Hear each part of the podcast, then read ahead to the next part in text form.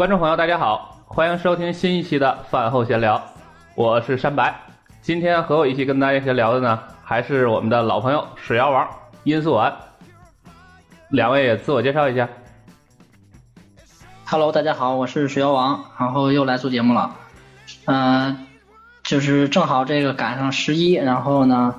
呃，相信大家也都玩了不少游戏，然后也跟大家到时候畅想一下。殷素丸也说两句。大家好，我是殷素丸。那九月二十七号，大家也知道发售了很多很多日式游戏，我不知道哪一款游戏比较大家比较喜欢，可以向大家分享一下九二七发售的这批游戏，哪个比较好玩，向大家推荐一下。好的，啊，呃，咱们正好殷素丸说到九二七了。这个说起九二七，我想是咱们所有任饭都没有办法忽视的一天啊。在这一天，Switch 发售了，可以说是超多超多的第三方游戏啊。当然，呃，由于可能是发布的过于集中，最后在这个日本的周销量上，我们看到表现不是特别的令人满意啊。这里边比较好的是《大蛇无双》和《龙珠 Z》，都达到了两万以上。像《战场女武神四》呃只卖了五六千，然后其他的很多都没有上榜。整体感觉，呃，往坏了说，由于游戏扎堆儿，这些游戏可能有一可能是没有卖到预期的销量。但是往好了说呢，啊，某种角度上也可以宣示我们 Switch 也不是说这个缺游戏到什么游戏来都可以卖得好，这个这个阶段已经彻底的过去了，是吧？两位觉得呢？对，因为确实是，呃，比想象的可能要低一些吧，就是销量上。然后，但是也可以理解，因为，嗯，大部分游戏可能都是之前已经发售过半年以上了。然后，就比方说那个《女武神四》和那个就是《美妙世界》等等吧。就是《美妙世界》的话，时间更长，就十年前的游戏了。所以的话，嗯，还看吧，还是看继续后面的销量嘛，而且还要看看欧美的销量，因为现在。毕竟就是游戏的话，还是看全球化的这个收入怎么样。呃，日本的话，其实，呃，当然它要是好的话，这可以，但是还是主要看全球的吧，我觉得。嗯，是的，是的。你比如说那个之前的《魔界战记五》在日本的销量也不是特别高，但是后来实际上他们是在全球的销量非常满意，达到了 Switch 版达到了二十万以上，所以就。大力的开始这个加入 Switch 的阵营。对，其实包括那个之前那八方旅人也是，就是全球百万的时候，其实当时日本只有可能就十多万、二十多万的销量。对，也现在，还是嗯，现在日本市场也就占全球市场的这个两成左右，可能连两成都到不了。对，也是分游戏吧，就是有的可能，但是主要的话，我觉得还是看海外市场吧，我觉得。嗯嗯。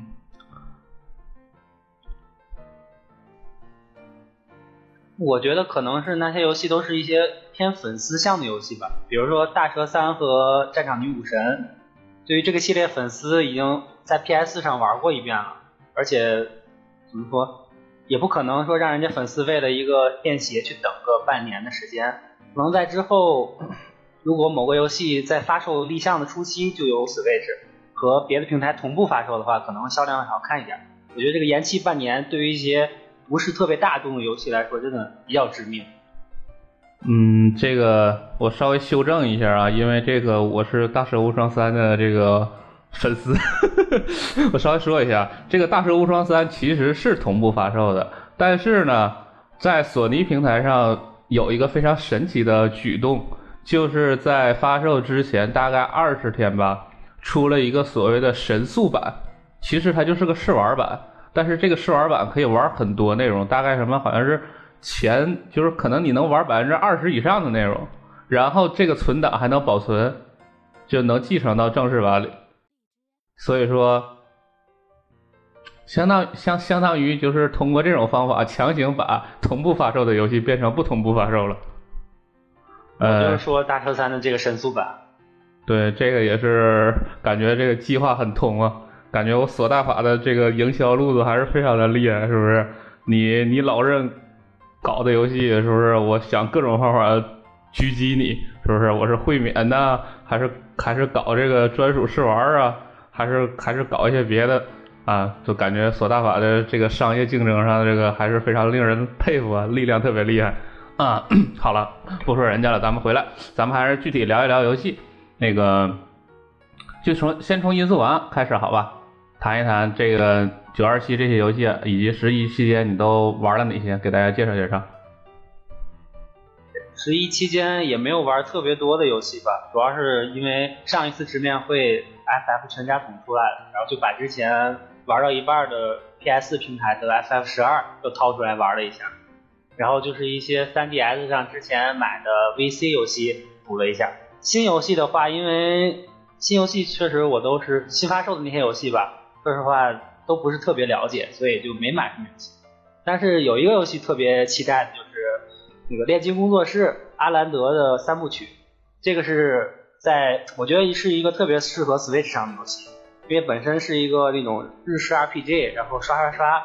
各种选各种材料、各种配方的一个游戏，而且三个游戏合集啊也非常便宜，这三个游戏。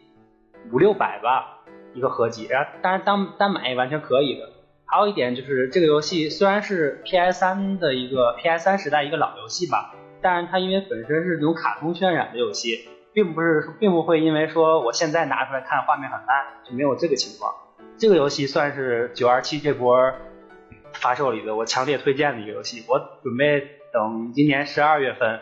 Switch 版出中文之后再买一下这个三部曲。因为当年 PS 三时代这游戏我也是错过。嗯，好的，这个游戏好像呃，好像这个港版港版 Switch 肯定是有中文的，但是好像还是要实体独占还是怎么的？好像说这个还还挺那个有点挺坎坷的，在港版出这个中文 Switch 版。啊，说到这儿我稍微提一下，就是经过统计，好像现在。就是大型第三方啊，在 Switch 上推出游戏最多的就是我大光荣特供魔啊，已经推出了十七款十七款游戏啊。就是比较可惜的就是光荣自己的游戏分量太差了。就如果光荣是像卡普空那样说，随便一个作品都有很多都都这个非常分量很足，我感觉 Switch 早就已经啊，是不是脱离这个很多人瞧不上说没大作这种尴尬的窘境了。我自己这个十一还是买了不少游戏的，呃，首先我补了塞尔达无双，最近塞尔达无双在淘宝已经低到二百五十块钱左右了，然后我还买了这个九月九月六吧发售的这个 S N K 女主角格斗，这个游戏我也不是格斗玩家，当然这个游戏很适合新手，就是可以一键出招，我玩了两个小时。然后把这个其中就是选了两个人物，他那个一组是两个人物，把这通关了一下。然后整体感觉呢，就是如果这个游戏，呃，把实际战斗画面交给 ARC 的那个做成那种什么罪恶装备或者是那个苍蝇末世录的那种画面，那这个游戏我觉得就超赞啊！就比较可惜的就是 SNK，它它其实那个二 D 例会啊，还有那个那些就是。换装的什么的那些那些系统还是很不错的，这比较可惜的就是它这个引擎的三 D 建模实在是有点儿拿不出手啊。好在都是妹子，对不对？对于妹子大家要宽容是吧？这你要透过现象看本质啊，发现妹子们的美是不是？啊。当然，相比之下，我玩《大蛇无双》，我还买了《大蛇无双三》。《大蛇无双三》里那些妹子，这个跟这 S N K 女主角这个建模一对比，那简直是这个好上太多了，是吧？就是虽然可能《大蛇无双三》不是。它就是光荣不是一个技术力特别强的公司，说《大蛇无双三》的画面可能跟那个欧美的三 A 大作，那跟那些什么顽皮狗的那些画面大作相比是非常简陋的。但是单从人设上来说，单从这个妹子的建模上来说，我敢说光荣站在业界的巅峰，谁也不惧，是不是？我玩。而且刚才我说的那个炼金工作室系列，现在也是光荣那个系列的妹子的人设也特别赞。对，只不过那个是卡通卡通的妹子，然后这个是有点儿怎么说，介于介于那种日式卡通和那个真人之间的那种，就是就是类似于死或生的那种那种设定的，就是所谓的什么用用贬义说那叫鲛人儿，就是那妹子都长得跟那个鲛人模特似的，都长得跟娃娃似的啊，都我还是觉得非常好看。然后这个我还买了 Labo。但是我买的并不是咱们最近发售的拉博三号，反而是这个已经发售了很久的这个拉博二号，就是机器人套装。因为我是一个变形金刚粉丝，其实一直对这个二号机器人套装特别有爱。但是最开始的时候，它本身定价就是最贵的，然后加上首发期国内这个加价，就导致很贵。呃，但是我发现现在这个游戏，这个某种角度上可以算是直崩了吧，已经可以，我我是花了三百六就买到了。三百六，这个游戏原价可是七十美元啊，现在三百六买到，相我觉得已经相当划算。然后我还现我还这个在我们饭堂直播的时候给大家现场拼了这个拉宝，我好像一口气拼了四五个点才拼上去，因为我这直播的时候可能还还比咱们自己一个人拼还慢一点。呃，我的感觉就是，呃，有一个地方。我觉得可能是稍微有一点儿不那么好掌握，就是这个二号套装里吧，它涉及到比较多的这种，就是它那个，因为它那个手脚都是有线的，要跟那个机器进行联动，然后然后你要在手脚上绑这个线，你要自己调这个线的长度。我是一个比较笨的人，对手比较笨，然后这个做手工能力特别差。我别的地方做上去之后，我感觉没有什么问题，但是这个缠线的地方，我就总觉得。不知道调没调好，不知道是长了还是短了还是正好，就有点在这个方面不是特别放心。另外就是它那个肩带儿，它那个肩带儿啊，就是那个咱们知道那个是个背在后背上的箱子嘛，那个箱子上有两个肩带儿，那两个肩带儿其实也是纸壳的，呃，然后它是在这个折的过程中，它大概是告诉你你要用手去把那个纸壳的肩带儿给它大概给它捋弯，给它揉弯。但是我觉得这个其实挺不好弄的。如果他，比如说在做的时候给那个肩带事先打一些，就是相当于打一些格，就是不是给它打折，就相当于打一半露一半，这样的话可能折起来能好一点。我觉得如果就是这是我我我玩的过程中感觉有两个可以改进的地方了。但是整体来说，我觉得。呃，拉布的拼装还是很有乐趣的啊，主要是因为我本身还是这个萝卜控嘛，就是比较喜欢机器人玩具这些东西，就是动手拼装什么的话，也会让我觉得很有趣味。呃，你比如说我买一个一二百块钱，甚至三四百块钱的一个变形金刚，我可能其实拿到手里，我我可能一个小时都玩不上，就对不对？你想，我可能二十分钟我就来回变了两回。我也不可能说我就放在手里来回变来回变，把这变形金刚变个七八十遍，这也做不到。其实大部分玩家，咱们玩这种玩具很多都是，比如说新鲜个半小时啊一小时，然后就放到柜儿里收藏起来了，也也不会，我们这些萝卜控也不会说因为只只把玩了半小时一小时就说哎这个玩具不值，说我我下回不买了，是不？其实我觉得能给大家带来两三个小时的这种拼装的这种很有乐趣的体验。首先，本身这就已经很好了，就已经很体现价值了。然后，这个机器人这个游戏，我玩的不是特别深入。呃，我感觉呢，可能我之前也表达过这个概念，就是体感游戏。当年的 V 的体感，我我想有的某种角度上，可能 V 初期的成功，恰恰是因为像 V Sport 里边那个网球啊、拳击这种游戏，它的难度是非常非常低的。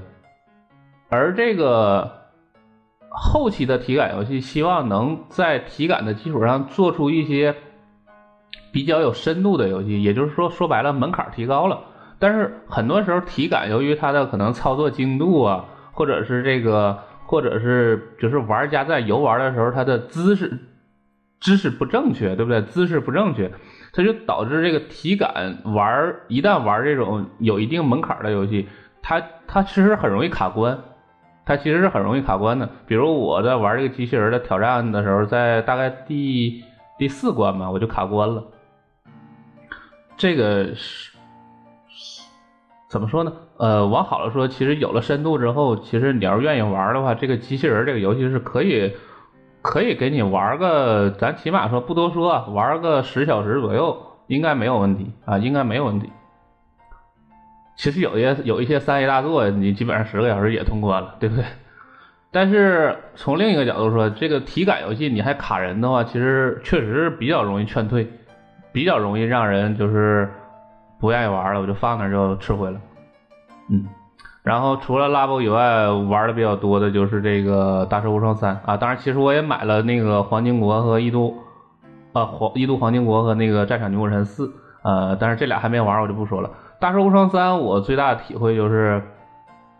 我就找到了当年玩无双的快乐啊！我已经可以说我已经好几年没有再感受到玩无双的快乐了。大概就是从那个，大概就是从什么时候呢？大概是从我玩玩完塞尔达无双。我玩塞尔达无双就是一四年末，我那个时候买了 VU，入了塞尔达无双。我玩了塞尔达无双的时候，就被这个塞尔达无双的这些设计所惊艳到了。就比如它里面带有 BOSS 战呐，这些道具的解谜的这种融合，我就觉得，哎，这个无双就是它跟以前的感觉特别不一样，我特别喜欢塞尔达无双。然后后来我再玩一些无双，我就会总会感觉到，哎呀，比较无聊了，很难再找回这个十年前我玩 PSP，或者或者是我玩这个更老的什么三三国无双三、三国无双四的时候那种。很热血喷张的感觉了，但是这次玩《大蛇无双三》，首先呢，这个 Switch 版的画面真的是，嗯，相比起我对掌机无双的这个印象里，这种画面它是有一个真的飞跃的啊！当然，这个有一定原因，是因为我没有玩这个 NS 版的这个《大蛇无双二》啊，因为那个没有中文嘛，我就没有买那个。所以这相当于是我在 NS 上第一次玩这个，就是除了塞尔达无双、火纹之无双之外的这个正统无双，第一次玩。所以这个画面的进步感让我有非常大的这种这种这种怎么说呢？就就我之前在微博上我就引用了一首诗，我说这种感觉就是跟十年前那种感觉比起来，就是往事越千年，魏武挥鞭。萧瑟秋风今又是，换了人间呢。就真是给人一种感觉，就是物换星移啊！就是咱们生活是终于进步到这种时代了。我在掌机上玩的几乎是跟我当年在电脑上玩的什么《三国无双七》是完全没有差别的，基本上就是。然后他可能说，比如说帧数未必会特别的好啊，有的时候可能会有一些卡，但是。其实无双真的不用在乎那些东西，我觉得，我觉得真的不用在乎那些东西，因为第一，在玩无双的时候，在玩无双的时候，基本上什么时候会卡？卡的时候都是你放无双的时候，或者放神速的时候。其实你放这些东西的时候，你本身是无敌的，就是说白了，你就是那个那个兵就是被你招打，就是因为那特效太好，特特效太大了，就是一下一下打死几十个人，所以卡一下。但是那个说白了，就是它虽然卡了一下，但是。其实相当于不影响你这个游戏操作，因为你那时候是无敌的，而且这敌人都是被在被你打的过程中，然后等等你这个招放完了也就不卡了。然后其次就是，其实无双这个游戏吧，它它它本身就不是那种特别需要技术的游戏，所以说真的我觉得没有那个世间传闻的那么说这个什么帧数不行啊，玩不爽。我真的我觉得玩特别爽。啊，虽然有的时候确实这个放神速放放那个大型的神速或者无双的时候，可能会因为效果太把那一下打好几百人就会卡顿，但是真的不影响你玩，玩起来非常开心。我这这这几天就没事抱起机器玩，一直有时候抱出来一直玩到没电。啊，好，这个大概就是我十一期间这段时间的游玩。那接下来水妖王说一说。好，呃，我最近的话可能玩几个游戏吧，就是先说这个大神吧，因为大神也是今天刚刚通关，啊，这款游戏呢是零六年发售的，然后呃，之前的话接触的话比较少，就是因为就是零六年左右吧，然后跟同学一块儿去，我是看他玩了一点儿，然后当时就是只是我觉得画面还挺有挺有特点，因为它是水墨风格嘛，然后但是也就后来就基本上没怎么接触过这游戏，然后这次的话也是好像是在八月份吧发售的这个版本，然后也是最近刚买的，然后玩一下。整体的这个流程啊，还有就是体验吧，是非常的非常的赞。然后它里边其实有有有种玩塞尔达的感觉的那种啊，就是那种体验吧。呃呃，就简单说一下吧，简单说下它的就是它的优缺点吧。就是说，嗯，首先它的那个美术吧，美术就是水水墨画风，然后其实现在看的话一点也不过时，而且特别的。有特点这种，然后，呃，美术的风格的话，我个人是特别喜欢，因为我可能也是做美术做美术的，然后这块的话，我对这个美术要求比较高吧，就是，嗯，这块我是非常满意。然后它的价格的话是一百多块钱，啊，价格也是很实在，在现在的话，嗯，游戏的剧情还有就是它这个体验的话，也是非常的好，就整个的话，我通了之后的话，大概是三十多个小时，啊。然后它的呃支持本游戏本身的话是支持那个触摸和体感的，就是它其实也不算体感，就是呃电视上的话用那个中央控，就是摁住一个键，然后再去用左摇杆，然后去去操作。然后触摸的话，这个呃是最方便，然后是我感觉最方便、最最好能体现游戏的这种就是在画的时候那种感觉吧。啊，就是，但是可惜的话，就是这游戏可能就没有中文啊。但是像我这种英语一级的话，也是勉强能看懂点吧。然后就是剧情的话，还是能看懂一些啊，剧情还是很不错的。然后呃，就因为它是老游戏嘛，它的镜头的话就是不是特别好，可能需要你玩家不断的去用右摇杆去调调镜头。然后这块可能就是这因为是老游戏吧，也可以理解。然后就是这个游戏呢，如果以前没玩过的话，或者英语或者日语水平可以的话，我觉得这游戏我觉得是真的是一款好游戏，我觉得还是推荐给大家吧。呃，当然也是比较老，估计大家也都玩玩过啊。然后呢，顺便也就说一下，这个游戏最近有有有有一些新闻啊。就这款游戏呢，在零六年发售的时候呢，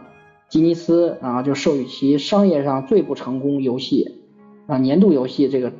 是这么一个称号吧，或者说这么一个记录。然后近日呢，吉尼斯官方呢又为本作颁发了一条评价最高的动物主角游戏的一个记录。啊，我觉得这个，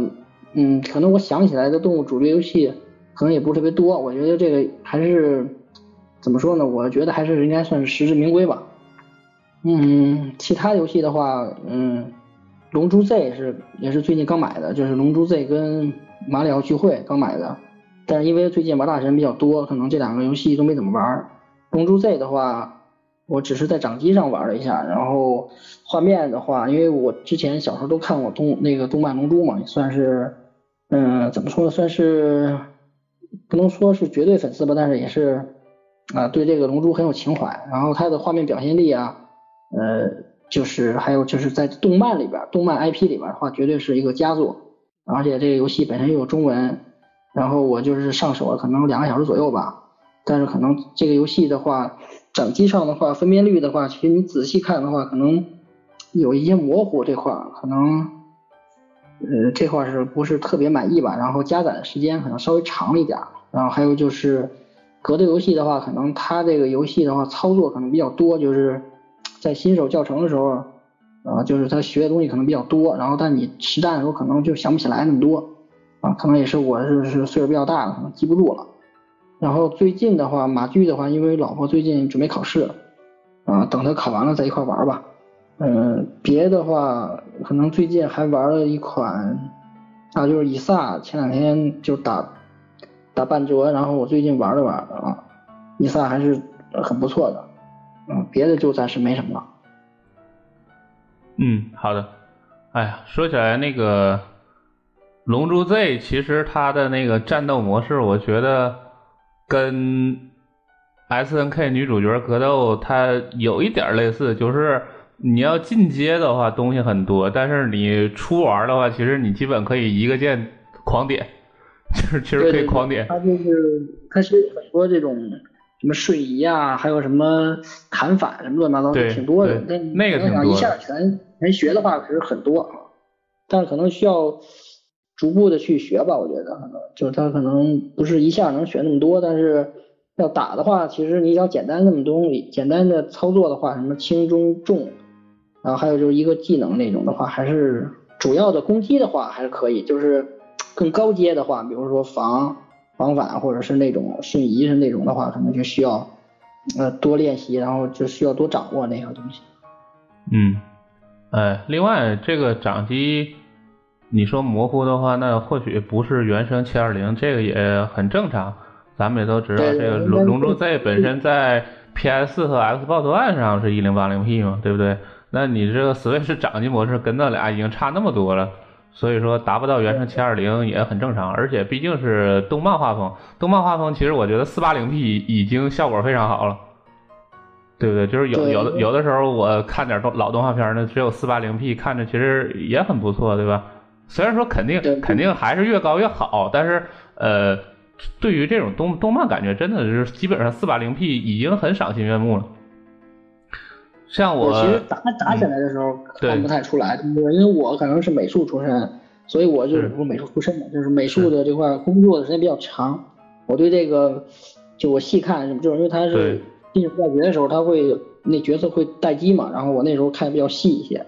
嗯。但是实际上你要是掌机下，然后你去频繁的跟对方去交错去打的话。其实不会太注意那么明显啊，玩的时候其实不会那么明显大啊。对，哎，让我想起那个，你说这个，我想起来，原来我这段时间还玩了另一个游戏，就是《传说对决》。传传说对决，我我的感觉就跟你有点类似，就是它会有那种专门的英雄的那种展示页面嘛，在那个页面里，尤其是掌机模式下，你就会觉得那个有一些朦胧。就有点有有点不够清晰啊，但但是我会觉得，就怎么说呢？就是它这种处理方法，其实我觉得可能是也不能说单纯不好，就是我感觉杜牧也好，还是这个传说对决，还是德云总部也好，呃，他们一方面比较朦胧，但是另一方面我感觉他们的抗拒值很高，就是虽然分辨率不高，但你几乎感觉不到狗牙。对对，他可能做的处理，其实龙珠 Z 的话。它不属于那种模糊，它就稍微有点能看出一点，嗯，就是它应该怎么说呢？算是像素点，它是可能就是排不开了或者怎么着。呃，那它可能是有点，它可能有点类似于那个忍者风暴那种感觉。有可能，有可能。嗯，反正这个龙珠 Z，它的这个画面表现，其实我可以说。你刚才说在动漫里算比较在在动漫改编里边算比较优秀，我说都几乎都不用算比较优秀，就可以算头号就可以了，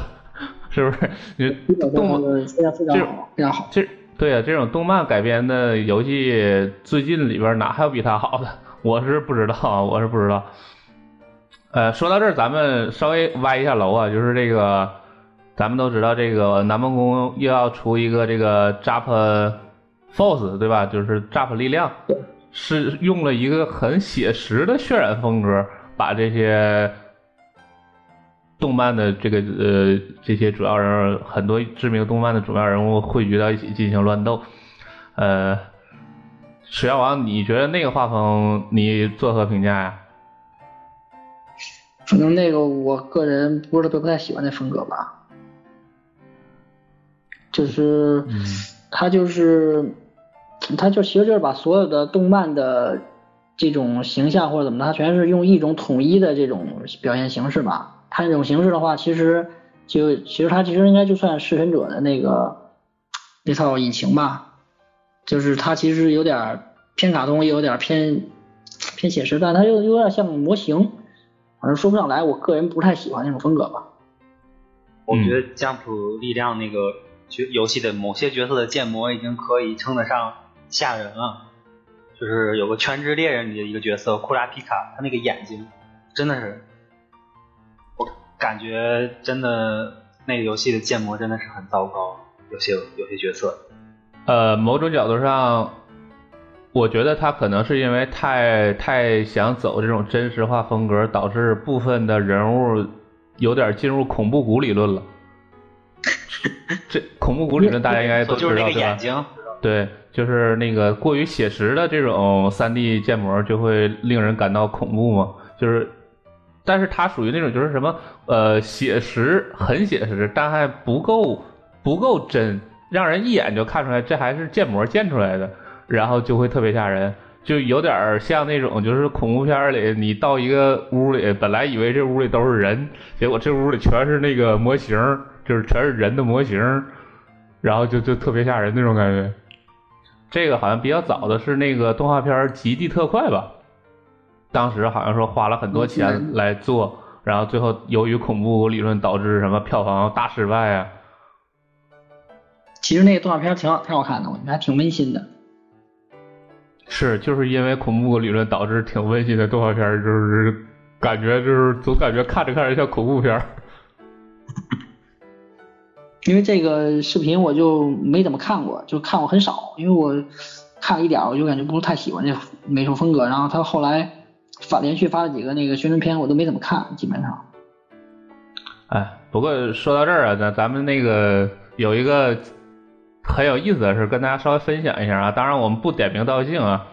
就是在我国某网络这个聚集地啊，有一位游戏评论家发表了他对这个任天堂大乱斗的看法啊，其中还把这个《炸破力量》这款游戏啊作为作为这个对比，他说这个就大乱斗这个画面。跟炸破力量一比啊，就大乱斗这些参赛角色跟炸破力量那些动漫明星一比，那什么玩意儿？一个天上一个地下吧，是不是啊？然后有的人，然后他说，有的人还在那吹这个什么大乱斗的制作人樱井孝宏，樱井孝宏什么嘛，也没没做过什么好的游戏嘛，嗯。然后有路过的吃瓜群众表示，樱井孝宏作为一个声优，确实没有做过什么好的游戏，嗯。但是樱井正博是做过很多好的游戏的。啊，这个这个梗最近还是很火的啊啊，所以通过这个故事呢，也建议大家呀，这个怎么说？这个做研究的时候还是要认真，不能只知其一不知其二，不能似是而非，是不是？不能张冠李戴，这样的话，哎，恐怕就算你的观点有道理，也只剩下给大家作为饭后段子的这个地步了。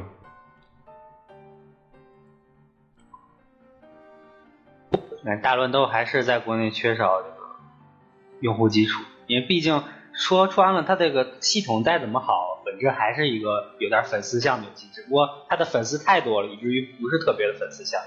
但是在国内，说实话，这几个马里奥、奥马里奥啊、塞尔达，没有什么用户，没有什么知名度，很容易被人那个跟风黑。嗯，某种角度上，咱们可以呃。当然，我这个这个不一定恰当啊。就我就比如说拿国内的王者荣耀来说，王者荣耀的角色就是大量的使用这个知名的历史人物嘛，对不对？就像关公战秦琼一样，就是什么赵云的吕布啊，什么孙尚香，什么钟无艳，就是，但他其实又其实其实你真玩上王者荣耀之后，你说真是也真是什么赵云的粉丝去玩王者荣耀，什么孙尚香的粉丝去玩王者荣耀吧？好像也不是这样，他就像一个敲门砖一样。就是就是一个门槛嘛，对，就是某种心理的门槛，降低了大家接受这个的门槛，让大家更愿意去尝试。然后大乱斗本身优秀，通过这个任天堂这些明星效应，让任范愿意去尝试之后，这个出色的质量打动了这些粉丝，然后最终取得了成功，让这些粉丝从 IP 角色的粉丝变成了这个游戏本身的粉丝，就是大概是这样的。所以呢，这个。咱咱们多的也不用再多说，就是真等今年大乱斗发售的时候，咱们呢有呃多去尝试，没玩过的朋友多去试一试啊。你哪怕说你暂时先不买，你去参加一下本地的聚会，看一看有没有玩一玩的。咱们各地聚会多 多一起玩一玩这个大乱斗，真玩进去，发现它的好了，咱们自然就喜欢上了。如果你真是不。真玩了之后觉得不适合，那就咱们也无所谓了。每个人都有喜欢的游戏，都有适合的游戏啊。我觉得就是因为这个游戏历史太悠久了，有一个心理上的障碍。说我没玩过前作，我就没有办法玩后续作品。不，包括不止大乱斗，别的游戏也是。你看出到十五，出到十四，我没玩过前作，能不能玩？就很多人心理上有这个障碍。我觉得这个要想办法那什么改一下，否则的话，很多游戏会错过。哎，你说这个，本身，嗯。嗯，本身是个格斗格斗游戏吧，因为可能格斗游戏可能有一定的门槛，我觉得就不像其他游戏，可能门槛就相对低一些。然后可能而且它格斗的这种呃这种格斗里边的细分吧，或者说这种类型的话，又不是国国内玩家就是这种熟悉的这种像拳皇、像街霸这种的传统的这种格斗，它是其实有自己特点的这种的话，呃，我觉得反正。因为可能十二月就发售了嘛，然后我觉得十一月可能会放出试玩，我觉得大家到时候试一试，然后再玩一玩。这我觉得这游戏，嗯，反正国内的话还是有一定潜力吧，看看吧。我个人是，呃，还是就是肯定比以往历代可能在国内影响力可能还是要好一些，但是说多高的话，我觉得可能现在还不太好说，因为可能呃受众不太一样吧。就国内的这格斗圈可能跟这个不太一样，我觉得是这样。嗯嗯，反正反正大乱斗你不能用不能用国内那种传统的格斗视角去解读它，呃，也不能用纯粹的聚会游戏去解读它。这个东西呢，其实某种角度还真有点像这个王者荣耀这种在国内的这种地位吧，就是。全民都可以玩，把它当成一种放松的这个娱乐的非常轻度的玩法可以玩。然后真想你真想成最强王者的，那里边门道就多了啊，比比相信比王者荣耀还要深啊，还要深，还有深度。咱们没接触的朋友呢，呃，一个建议是尽量多和人玩啊，就打电脑很容易。找不到趣味，你你又其他游戏也是，其他格斗游戏也是，你打电脑很容易就是，呃，尤其比如像龙珠和 S N K 这种一键出招，你可能像我这样狂点俩点过关了，我也不知道这游戏好坏，就为了妹子买的，呃，所以说大乱斗啊，尽量多和人玩，多去参加本地的聚会之类的，找人陪你一起玩，然后呢。啊，咱们说小赌怡情，大赌伤身啊，不妨大家玩个什么，一把弹个脑崩啊，贴个纸条啊，稍微带点这由头之后，这个玩起来会更开心啊，真的会更开心。因为呃，而且一旦带上点由头之后，你不妨和这个非玩家一起来玩啊，就和这个不玩游戏的人，或者说就是只玩手游这些人，这都无所谓，就跟你的什么同事啊、你老婆呀、这个你的同学这些。不知道任天堂也没关系，你就把它作为一个，就是什么破冰的一个运的一个项目，你跟他去玩也没有关系啊。最起码来说，我觉得这个十个人里七个都认识皮卡丘啊，是吧？或或者起码来说，十个人里有七个皮卡丘跟马里奥能认识一个吧？这皮神影响力还是够的。嗯，皮神马叔这俩如果都不认识的话，那这人应该也也很有见识了。嗯，对。呃，大乱斗，呃，对了，说到大乱斗，咱们还有一个新闻啊，就是咱们的这个大乱斗官网终于公开了一些之前没有提到的信息啊，就是这个甲贺忍蛙这个角色，他的绝招是会变成小智版的忍蛙。这个咱们如果看那个精灵宝可梦的动画，应该知道是吧？小智那个甲贺忍蛙有一个专属小智的那个变身效果。这次的大乱斗里的甲贺忍蛙好像就是会。发大招的时候就变成这个效果啊！如果是咱们这个宝可梦动漫动画这个爱好者的话，应该应该会觉得这个很有爱，是吧？可是那个小智的羁绊变身，感觉是有点黑历史的感觉。动画的表现就不是让人特别满意那一段。这个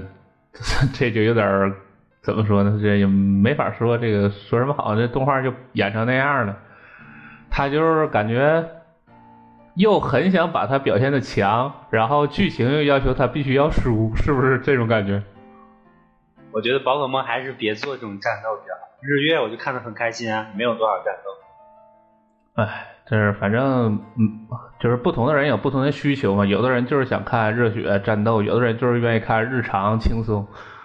我小的时候，你要让我看日常番，我宁可不看，我就愿意看那个特别中二的打打来打去发大招。问题是打你也不能让我们小智赢，你还让他打什么呢？你框架都在这定死了呀。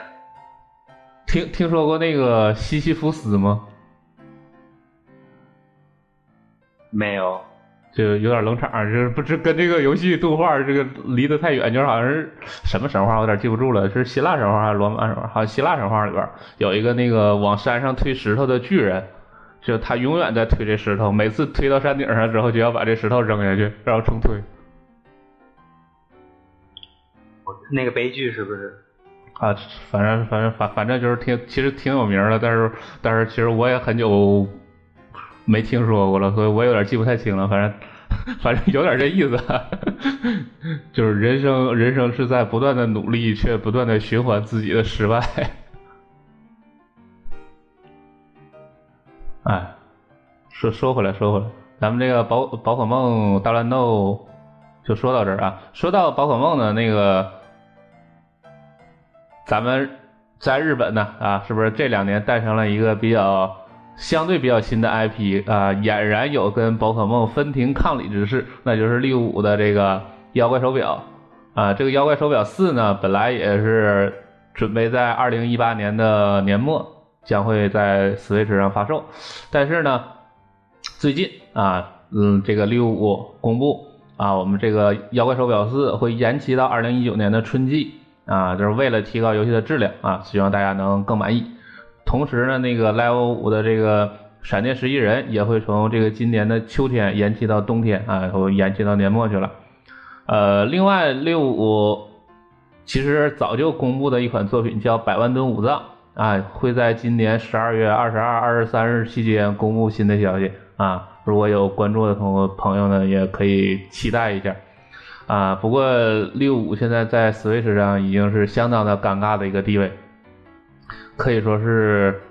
在日常中文化大潮中，这个唯一的一个毫无中文化迹象的厂商了。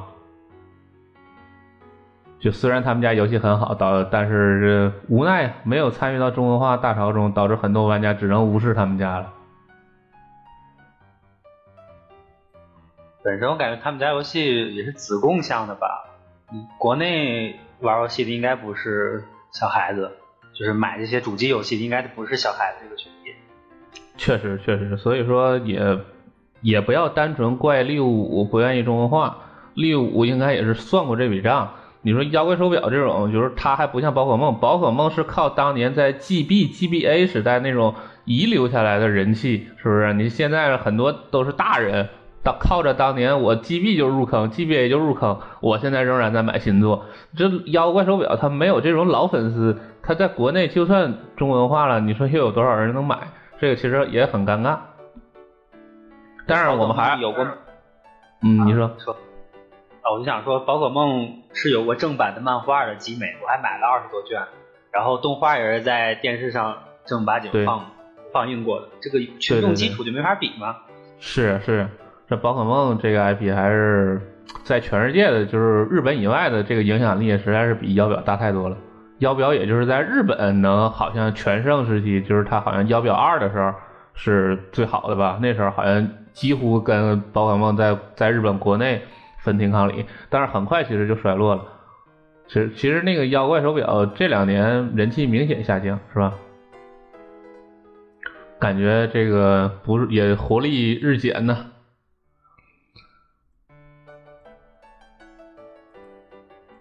呃，说到这儿呢，最近呢，这个卡普空宣布了一件事儿，就是这个 M H 叉叉啊，怪猎叉叉，还有究极街霸二都会推出廉价版，会在十一月的十五号和二十二号推出。啊，不过很可惜啊，如果你想玩中文怪猎，那你只能玩 M S G U 啊，就是欧美版。然后欧美版很明显是不会出廉价版的，因为它刚发售嘛，对吧？所以这个叉叉的廉价版应该也跟我们没关系了。至于《究极街霸二》，它就算廉价版的话，性价比也很差。它这个税后是三千二百二十九日元，但是考虑到卡普空还出了那个什么街霸三十周年合集，那个里边游戏多多呀，是不是？所以这个性价比还是很一般。所以这两个游戏的廉价版，大家几乎可以忽视了。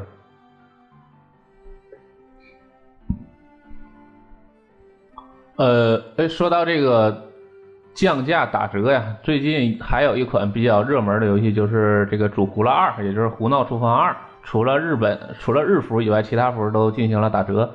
那如果之前一直在观望的朋友，现在可以抓紧入手啊，可以便宜一点点。呃，你们两位还有这个最近比较感兴趣的新闻吗？跟大家分享一下。那我再补充一下吧，因为就是刚刚刚看了一条那个速报的新闻。就刚才正好说的类类五，我看一眼啊，呃，就是日野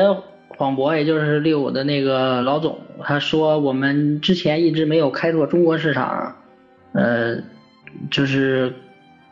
最近呢，我们就是现在我们认为中国大陆是一个非非常重要的市场啊，所以非常希望我们的产品能够进军中国大陆啊，他们已经和中国的公司进行洽谈合作了，然后雷顿教授系列的游戏的。汉化是很有可能的，啊，已经在筹备相关事宜了，希望不久之后呢会公布好的消息，啊，这是刚刚那条看那条消息吧，也是，所以说可能幺表四或者说闪电十一人还是有可能的吧，呃，虽然不是呃那么大的那个希望吧，但是还是有有有有机会的吧。如果真的出了，那就那就学大力，这叫什么？买爆！完爆，爽爆，是不是？对，妙啊！那我再补充几个吧。嗯，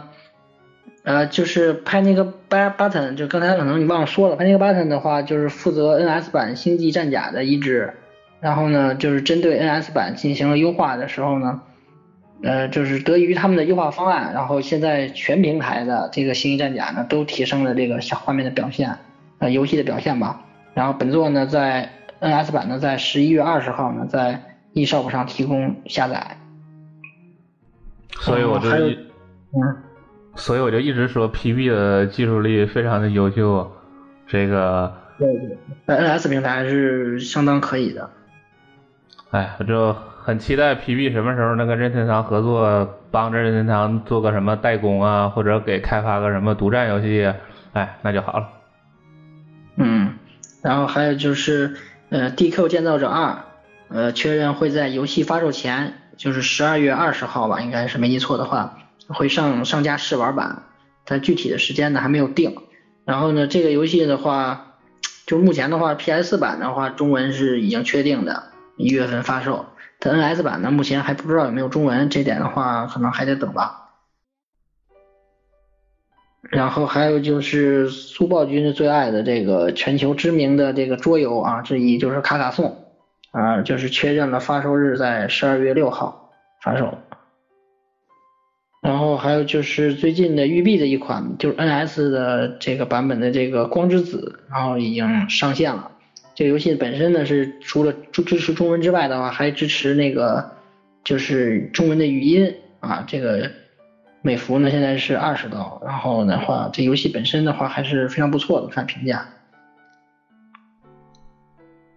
光之子那就不多说了，光之子那有口皆碑，是相当优秀的一款小型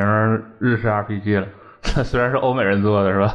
但是对对评价非常好啊。当然这个可能有点怎么说，也有点偏冷吧，这个就是有有点沉了。就是喜欢的很多人都接触过了，但是如果是没接触的朋友啊，对这个日式 RPG 还比较喜欢的啊，对这个光之子那个画风，你可以去瞅一瞅。如果觉得很不错、很艺术啊，果断买下来啊，买不了吃亏，买不了上当啊，是吧？然后最近还有一款就是我个人比较感兴趣的，就是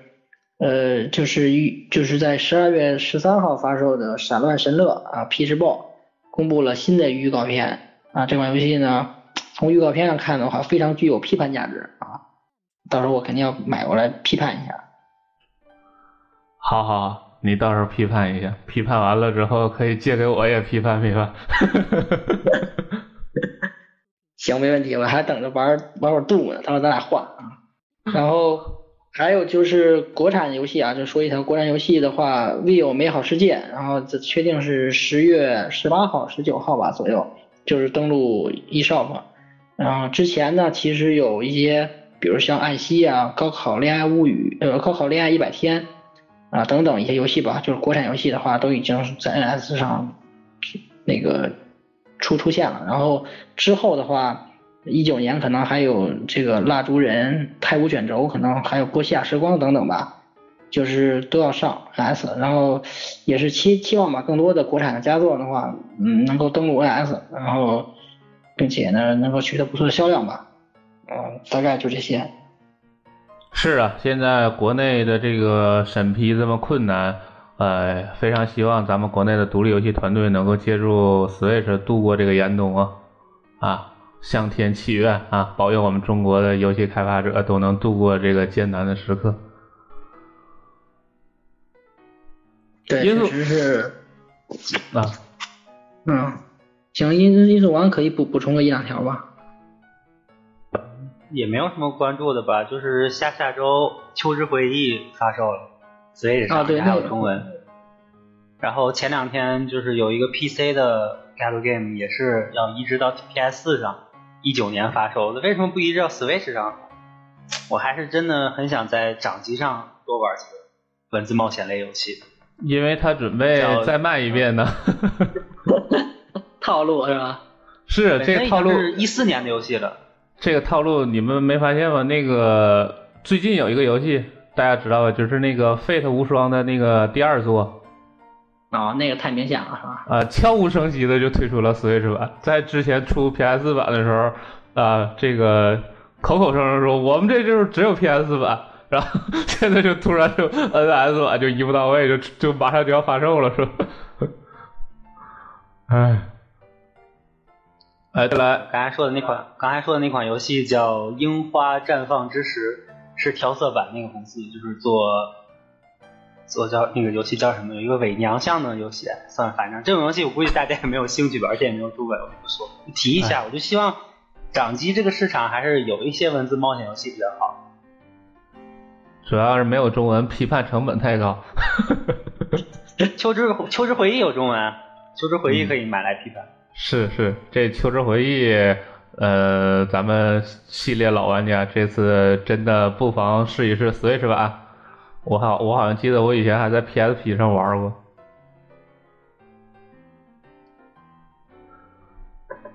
呃，说起来，这个 3DS 的鬼屋发售了吧？对，但是发售的是美版啊。哦。也就是说，咱们国内这个大部分都是用日版机的，所以说相当于还没发售是吧？嗯，对呀。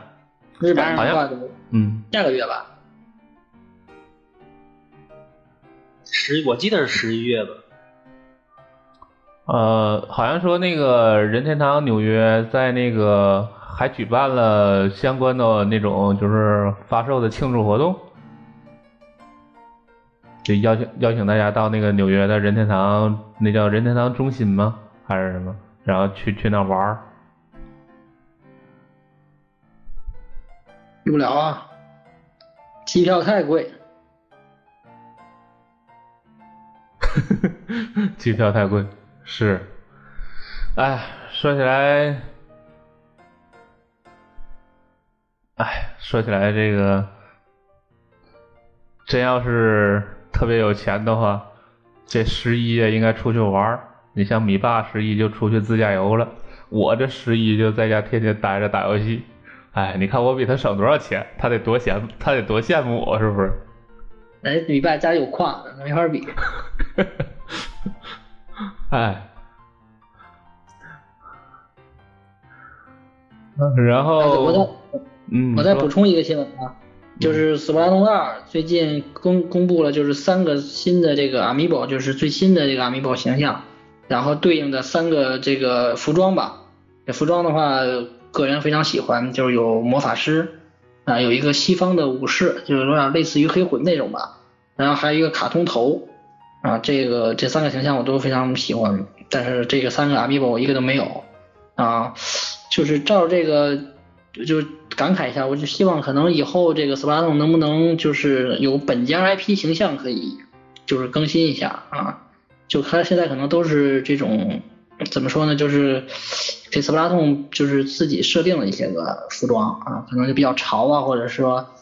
这种就是这次这个服装的话是比较有特点的，包括前几天的这个。呃，万圣节的这个就中国僵尸什么的，挺有意思的。反正我觉得最近的这个服装的话，比之前的话更有意思、更多元化了吧。以前都是可能就偏潮一些。我希望以后有本家 IP 的这个服装啊，更更更有意思。我觉得。哎，说到这点，正好那个昨天看到这个 MHGU 啊，就是咱们刚才提到那个不会出廉价版的欧美版怪猎，这个嗯，推出了一个免费的 DLC 联动，就是。从洛克人、鬼泣啊，什么连程步堂龙一都给你做成那个联动内容，就是那个那里边那个怪猎里的那个叫爱露猫是吧？那爱露猫的各种各种打扮，还对还能变成大神，呃，特别有意思。对，那个日版有吗？日版应该也有吧？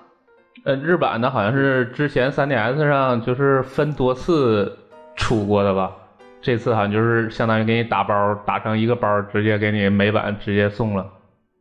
哦，这个是怪猎传统了。我记得最搞笑的是柯南的那个犯人套装，可以就穿的跟柯南里的犯人，就那黑影儿呗，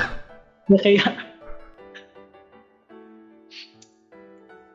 哎，那么咱们今天如果没有其他什么话题的话，咱们今天最后来聊一个。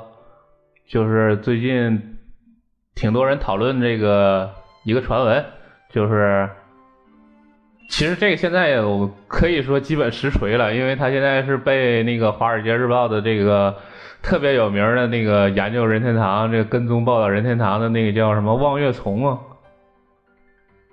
被被他被他说出来的话，这这话基本可以认为是真的了。就是 Switch 在一九年底。应该是一九年底呀，会推出一个新的机型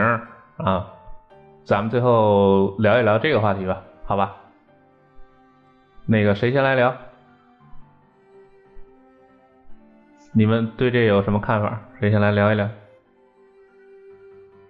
我就觉得应该是一个面向小学生的纯掌机版、廉价版。因为我觉得换机提升机能不太可能吧，因为在在目前这个续续航下，如果把机技能提升的太多的话，这个续航就没法看了。而且之前 3DS 是有一个子共享市场的，你这个市场目前 NS 的价格的话，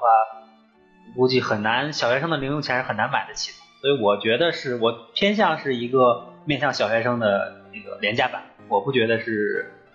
技能提高的 Pro 版，就我的意见，可以别人其他人有什么预测吗？觉得是什么东西？水妖王来说一说。行行，这个的话，我个人还是可能跟那个呃音速王可能不太一样吧，就是我个人还是期待能够提升性能吧。就是当然这个可能性我觉得不大，但是我觉得我希望啊，就是可能会有一些小幅提升。呃，就是抛刨开那个，就是它的一些个就应该会改进的，因为《华尔街日报》里边提到了可能会改进这个显示屏，就是显示效果或者说续航时间这块儿。然后我觉得它的屏幕尺寸啊，现在就不是全屏，不是就还有黑边嘛。然后包括这个显示效果，我觉得这种的可能性比较大吧，尤其是这个显示效果和那个续航，我觉得可能比较大。但是这个提升性能的话，我也。比较同意这个音速版这个，我觉得可能呃可能性不太大，我个人感觉不太大，但是我个人是对这块还是比较有期待的吧，因为我觉得虽然 NS 目前的这个第一年啊，第一年是非常的非常的好，就是它的表现吧，然后但是从第二年开始，我觉得就是有些呃包括后面可能第三方的这个游戏的这个阵容，我觉得呃还是。呃，差点火候，尤其是有一些游戏吧，就是比方说卡普空的那个那几个 R E 引擎的游戏，可能目前都没有上啊，只上了一个云版本。因为这块的话，还牵扯到一个，就是 N S 其实在去年三月份发售的时候，就有一条新闻啊，发售左右吧，就是说卡普空正在研究这个 R 引擎，就是上支持 NS，但是这么一年过去了，然后也没有一款产品，然后只有一个云版本的生化器，然后我觉得可能他们就是觉得目前可能还是不行，所以性能可能还是差点意思，所以就上一个云版本。然后我希望是它性能上有一些有一些小幅提升吧，然后可以支持这个 R 引擎，我个人还是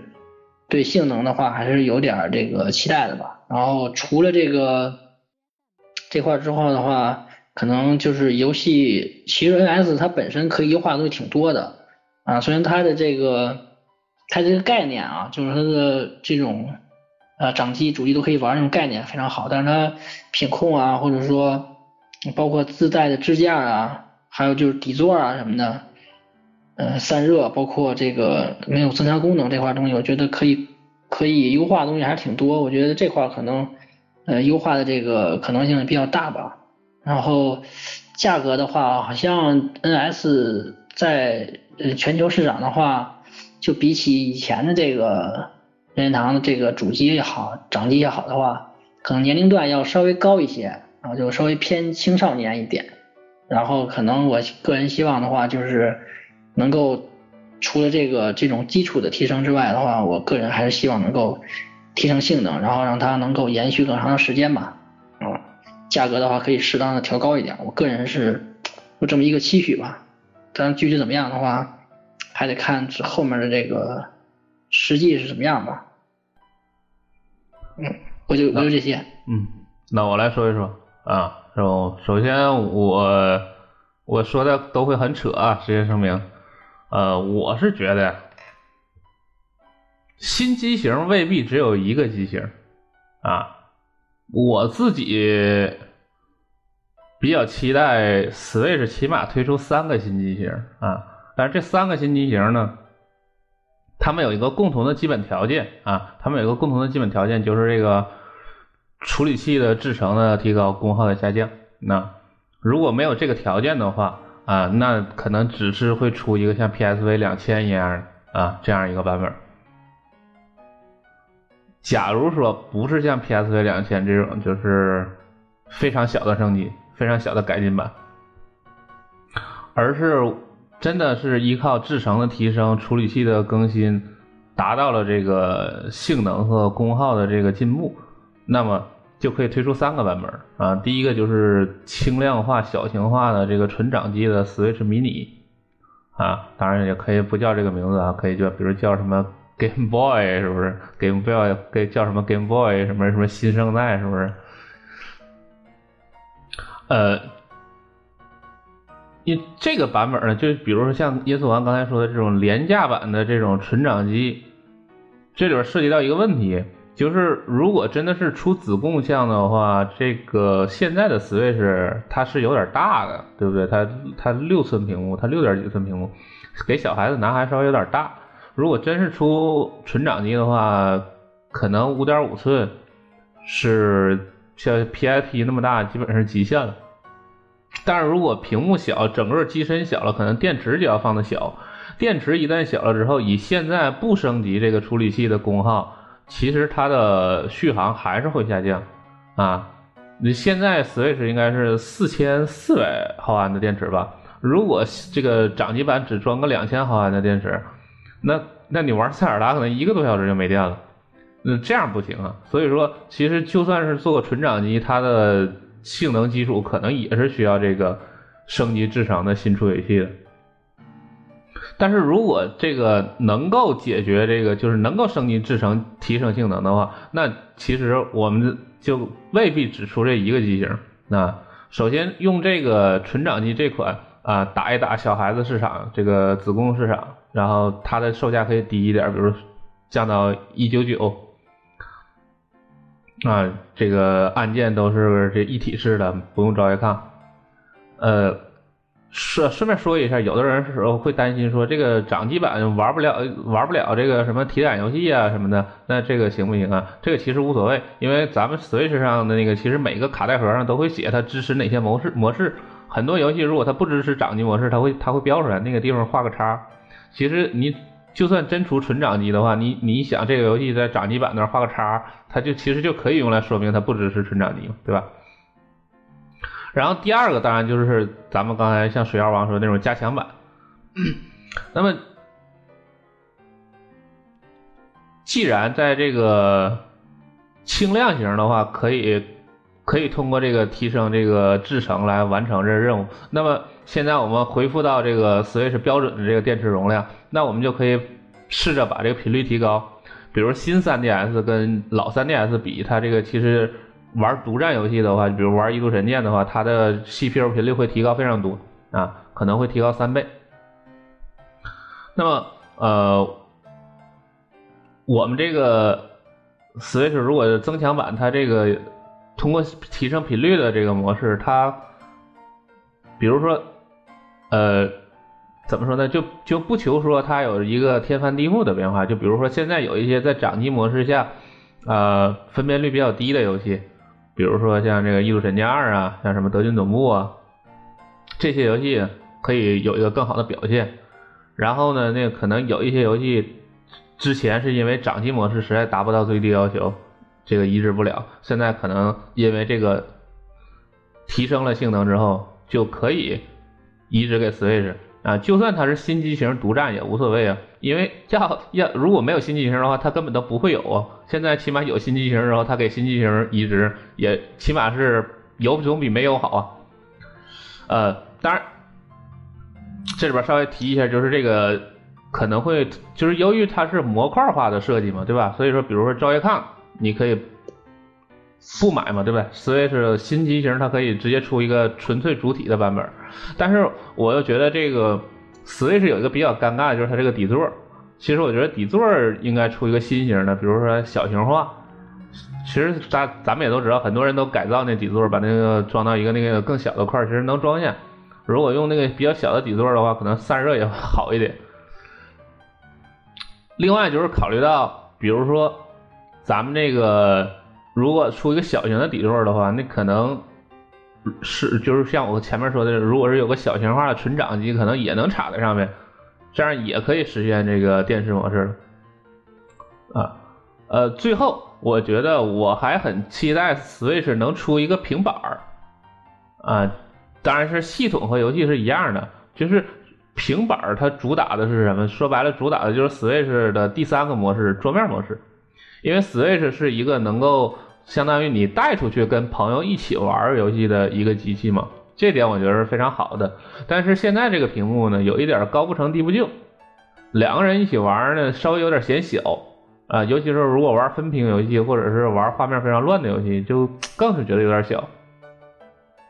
所以呢，我其实很期待能出一个八寸甚至九寸的一个 Switch 平板，而且机身大了，电池更大，那或许可以我们在平板上直接实现这个主机模式的这个频率。这样的话，就相当于形成了三档，然后他们其实呢又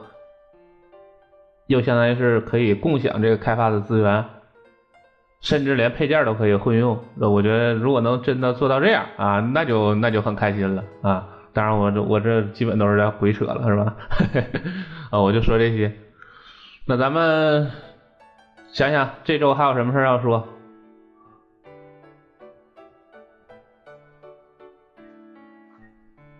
对了，我先想起来一件事儿，就是咱们有一个外设的一个厂商，叫什么 Yes OJO 吧，他们正在举办那个卡带盒图案设计比赛，呃，这个。获奖的人是有奖品的，那个一等奖能得到两千块钱，还能得到他们家出那个便携投影仪给 Switch 用那个。所以有兴趣的朋友啊啊，你可以到这个咱们微博上那个速报的置顶微博去看一眼这个活动具体的内容。然后十月二十一日之前都可以给他们投稿啊。我们饭堂好像还是这个比赛的评委之一，嘿嘿嘿。所以希望大家踊跃参加啊，给给咱们广大玩家设计出更好的这个卡带盒，这多好啊，是不是？对谁都有好处的一件事。二位还有想起其他的事吗？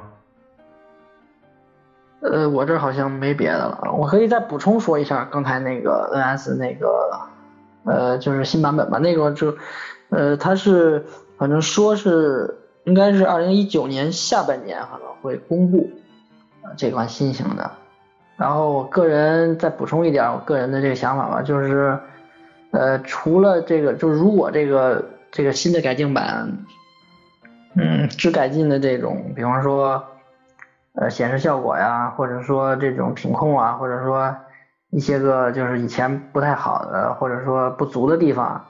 如果性能不提升的话，我个人可能就很难买账啊。我个人这是我个人的一个，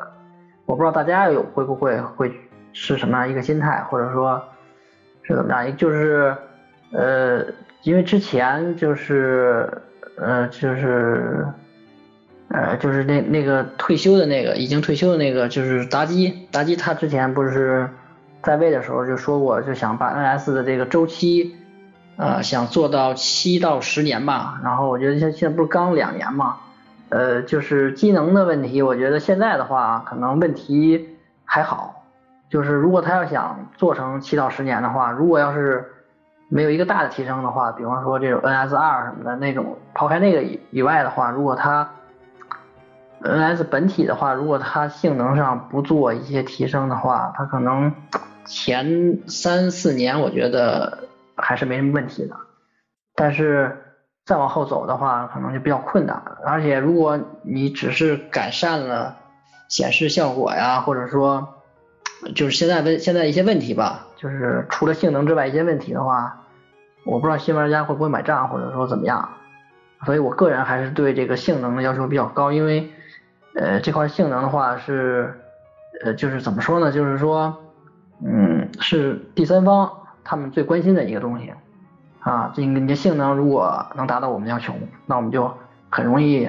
而且很快的能出。如果要性能达到不了的话，我们就可能就像。嗯，就可能需要优化啊，可能就是效果上可能会差一些，或者说，呃，周期可能会长一些啊，就是可能它这个游戏的就可能出的比较慢或者怎么样，不能同步或者会有这样的问题，所以我觉得这块儿的话，从长远的看，我觉得提升性能还是很有必要的。当然，实际怎么样的话，还是看吧，因为这块也是考虑到成本，然后。功耗等等，这个比较复杂吧，这个因素不是简单的说想提升就提升的，啊，可能还得看后续的技术吧，或者说什么消息吧，我个人就这点吧。哎，说到这儿，我也想起来，我再说一点啊，就是有一些人比较担心，说那我现在还要不要买 Switch？我是不是要等明年再买啊？呃，其实我觉得无所谓，这个首先我们分析啊。如果升级版是一个提升很小、可有可无的，那你当然可以选择现在买，早买早享受，晚买享折扣嘛，对不对？它那个提升如果本来就很小的话，你现在买早早一些玩到，你早一些玩到这些正流行的好的游戏，那肯定对你来说是一个非常好的一个快乐的事情，对不对？你如果等到一九年底，首先起码来说你就没有办法首发玩到火纹，对不对？没有办法首发玩到这个大乱斗，对吧？你这个会错过很多好的游戏。其次呢，如果这个升级版真的是一个很大的升级版啊，就比如说刚才说的那种，就是性能升级很多，升级个什么一倍两倍的，嗯，第一，如果。是这样的话，那么所有的老玩家都会有换机的需求。那么在初期，这个机器会被炒得非常的贵。那么其实如果你初期直接买新机器的话，你可能比如说它定价是三千，你可能要花四千甚至五千才能买到手，对吧？这这样的话，你其实呃，其实比如说你现在买个 Switch 可能就两千块钱不到。你以后等那个降价降到两呃，等新版本再降价，你再买，是不是相当于能买两个？其次，新机型如果真的提升很大，那你软件支持，你不可能说原封不动的我这个老游戏跑在上面马上就得到飞跃，你还是需要花人力花这个成本去让这个老的游戏去支持它这个提升提升效果。所以新机型就算出来，它在第一年里它的这个支持也未必能到位。等它真的到位了，就是第二年了。其实我们现在的 Switch 也才第二年，那你想一想，等到新机型第二年支持到位了，然后消息又传出来，是不是？再过一年，呃，第三个机型又要出来了。那你想，你是不是永远永远处在这种这种换机的这个还是不换机的这种焦虑之中啊？所以所以说啊，不要太焦虑。真的有想玩的游戏，那就买。如果你真的是没有想玩的游戏，那那这无所谓了。所以说买不买，关键还是看想不想玩游戏啊。我的一点心得跟大家分享一下。因素完还有什么想说的吗？反正我觉得机能不是特别关键啊，因为目前 NS 还有好多日式的那种小的第三方还没有收到，比如我刚才说的那个 Get Game 就是上一一四年不是一四年，它一四年的一个 PC 上的十八技能新闻，然后明年要上 PS 版就没有 NS，还有什么掌机激战也没有，然后战场女武神也没有同步发售。还有就是什么如龙工作室的那个木村木村如龙也没有，我觉得把这些市场都收了就已经很够了。纯拼机能去上什么强行上什么三 A 大作，我觉得能牺牲一些怎么说，能能宁宁愿牺牲一些视听体验也要便携的人真的不是特别多。反正我对机能是不看好的，当然只是我个人的意见吧。当然如果机能真的提升呢，我当然也是高兴的。因为像异度之刃分辨率高点，对我也没有坏处。但是总体来说，我还是不看好技能。但是有有了我有了我也不反对，好吧？嗯，反正就是说白了，就是我们对这些东西的追求啊，不要不要走极端化就可以。其实还是要均衡。其实索大法之所以在主机战争中总是能赢，其实就是索大法的它其实平衡做的很好。他做的最不好的一代就是 PS 三，剩下的几代这个平衡性我觉得做的都很好，都没有盲目去把机能堆的特别夸张，是不是？你包括 PS 一，它的三 D 机能其实远不如六四嘛，对吧？但是它很平衡，它用光盘加上这个加上这个三 D 性能，就有一个很均衡的表现。PS 二也是，PS 四也是。所以说，Switch 其实现在也是一个相对来说比较均衡的表现啊，就是希望新版本能让它更均衡啊，各方面更均衡，然后一些小毛病能把它就改善吧。嗯，总之就是期待 Switch 的明天会更好吧。那咱们今天就聊到这儿。好，好，那咱们一起跟观众朋友们道个别，大家拜拜，拜拜，拜拜，再见，拜拜。好，那咱们今天就到这儿。